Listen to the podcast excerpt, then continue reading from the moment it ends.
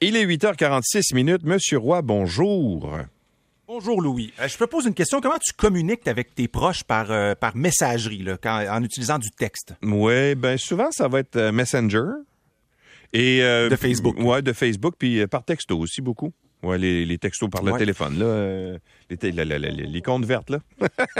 Ouais, L'avantage de, de- de- d'utiliser... euh, Je sais pas comment ça s'appelle, là. d'utiliser- On va dire ça. Ben, message. Message, c'est ça. Ouais, c'est assez ça. simple. Ils se sont pas cassés trop le biscuit quand ils, ont, quand ils ont créé ça. Mais c'est Jazz, en fait, c'est au pluriel euh, Mhm. chez, euh, chez Apple. Mais l'avantage d'utiliser, par exemple, un, euh, Messenger de, de Facebook, de, de, de la maison mère Meta, c'est que quand tu changes de téléphone, ça te suit. Tu sais, Ah, il a pas de, pas à transférer quoi que ce soit, que, ça- que tu passes d'Android à Apple, de Apple à Android, ça suit. Mais là, euh, à- Google a annoncé qu'en novembre, ils allaient tirer la plug sur un de leurs services de messagerie qui s'appelle Hangouts. Mais là, je, suis retourné dans... tu vois? T'as dit Ça, mon t'as- a- à quatre un peu. Là, tu viens de dire le mot, puis c'est un Ouais. mot euh, que ton téléphone a saisi ou quoi?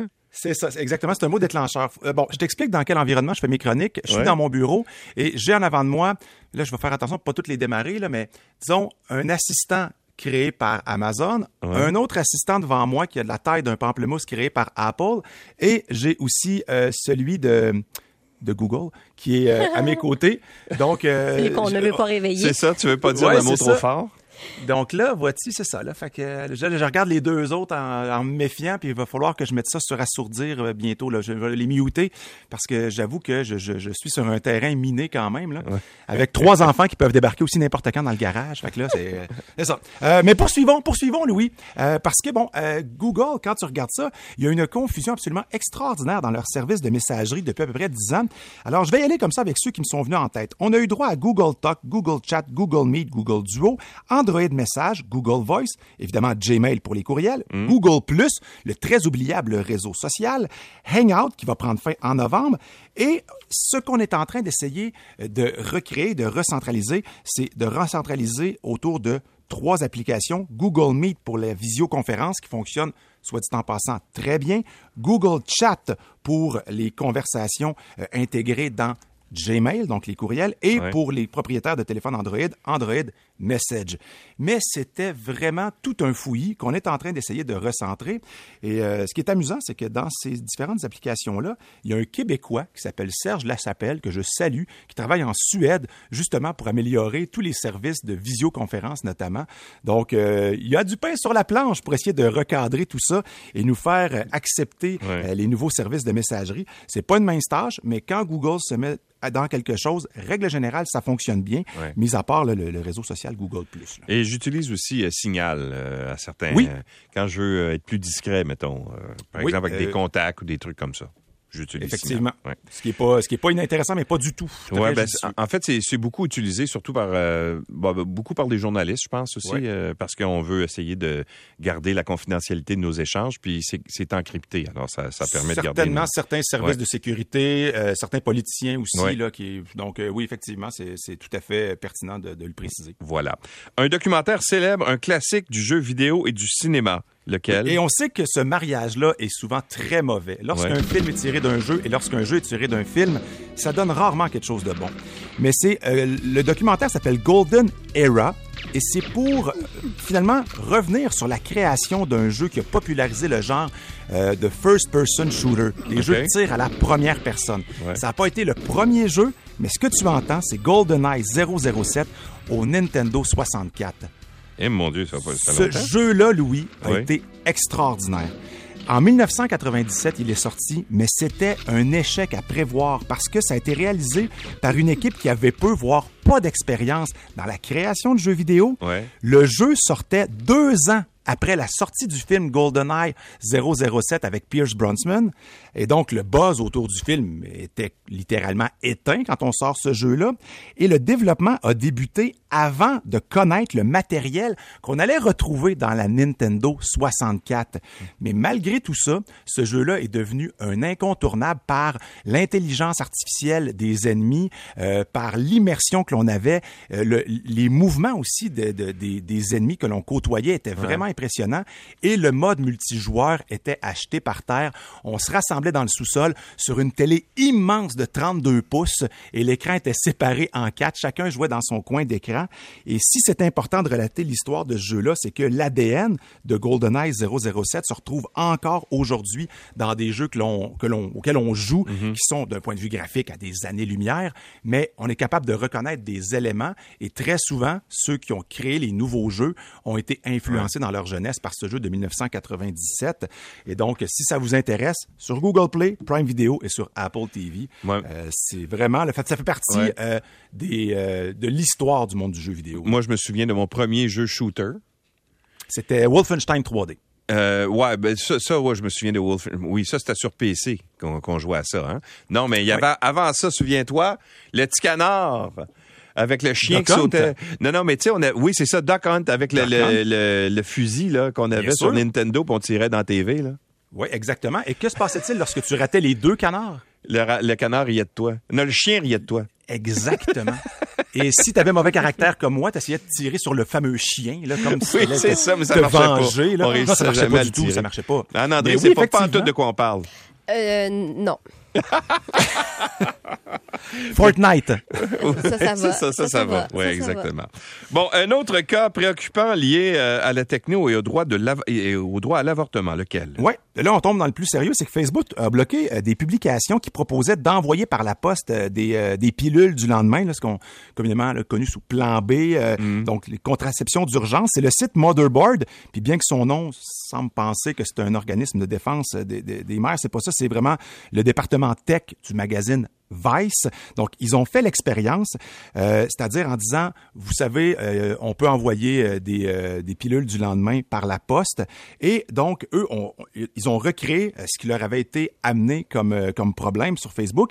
Et ils ont reçu un avertissement, une espèce de notification disait que ça respectait pas les règles de la communauté de Facebook.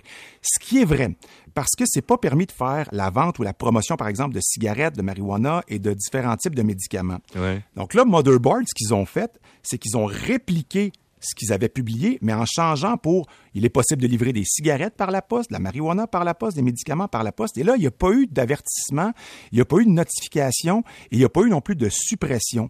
Donc, est-ce qu'on est ici face à une espèce de modération qui a dû, avec une conclusion qui a été prise par euh, un facteur humain, donc par un, un modérateur humain, ou si c'est l'intelligence artificielle qu'on a légèrement modifiée afin de prendre en compte les, les nouvelles lois qui ont passé dans certains États américains, ça va être à surveiller parce Ouais. que effectivement, la technologie, on s'en rend bien compte et je pensais pas que ça allait avoir un lien aussi étroit avec cette décision là, de la Cour suprême de- aux, aux États-Unis. hein.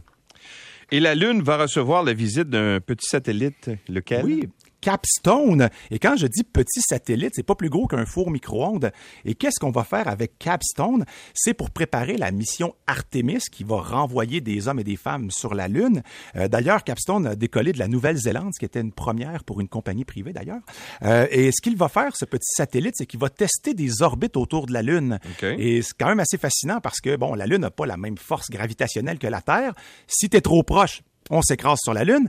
Mais si tu es trop loin, tu as la petite Terre en arrière qui tire pas mal fort de son côté pour, euh, pour t'attirer. Donc, on va aller tester comme ça euh, des... euh, des, des, des, des- des types d'orbites que l'on pourra faire autour de la Lune. Je trouve ça quand même assez fascinant et ça me ramène à une série dont je t'ai déjà parlé, je crois, il y a trois ans et dont la saison 3 est sortie à peu près deux semaines qui s'appelle Pour toute l'humanité, For All Mankind. C'est une série historique qui relate l'histoire de la course à la Lune, la course à l'espace entre l'Union soviétique et les Américains. Et la série commence, et c'est pas un divulgateur, en 1969, la planète entière est devant son téléviseur pour oui. voir le premier pas de l'homme sur la Lune.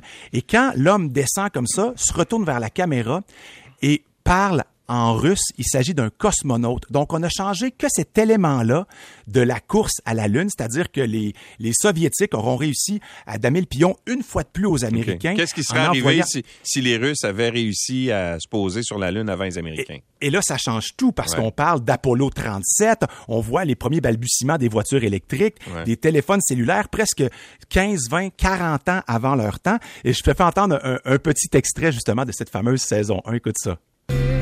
Nous allons conquérir l'espace pour l'humanité entière.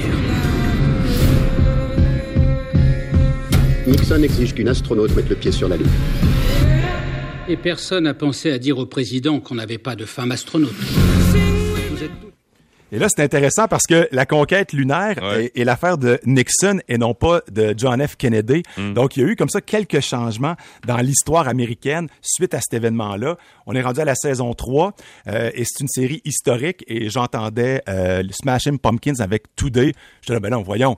Fait que là, j'ai- googlé un peu la date de sortie de ça. J'ai fait, ah ben oui, on est dans les années 90 puis euh, cette série historique-là me fait des, me passe des vieux hits Mm. que j'écoutais ado. Ben, euh, moi, je peux te dire que c'est Neil Armstrong qui a mis le pied le premier sur la Lune parce que je l'ai vu, de mes yeux vu. Ben non. Ben oui. C'était pas un studio trouve- avec un faux drapeau. Oui, mais- Clin d'œil, clin d'œil. Oui, c'était bien fait. C'était du cinéma?